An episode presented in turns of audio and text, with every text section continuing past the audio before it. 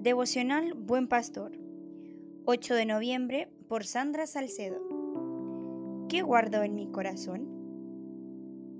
Como personas, a veces pensamos que nuestro corazón es como la memoria de un móvil, en la que podemos guardar todo tipo de información. Pero como muchas cosas, tiene un límite. Llega un momento donde ya no nos deja almacenar más y empieza a decirnos que debemos borrar, desinstalar la app y otras cosas más. Lo mismo ocurre en nuestro interior. Nos olvidamos de limpiar nuestro corazón y cuando ya no puede más, empiezan a salir actitudes, acciones, heridas que nos llevan a malas acciones con nuestro prójimo. Por ello, debemos recordar lo que nos enseña Dios en su palabra.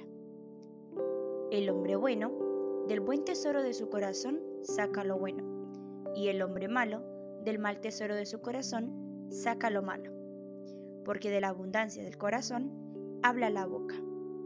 Lucas 6:45 Por ese motivo, como creyentes, debemos atesorar todo lo bueno, pidiéndole a Dios que limpie nuestro corazón cada día y poniendo en práctica su palabra como nos dice Salmos 71.8 llena mi boca de tu gloria cada día.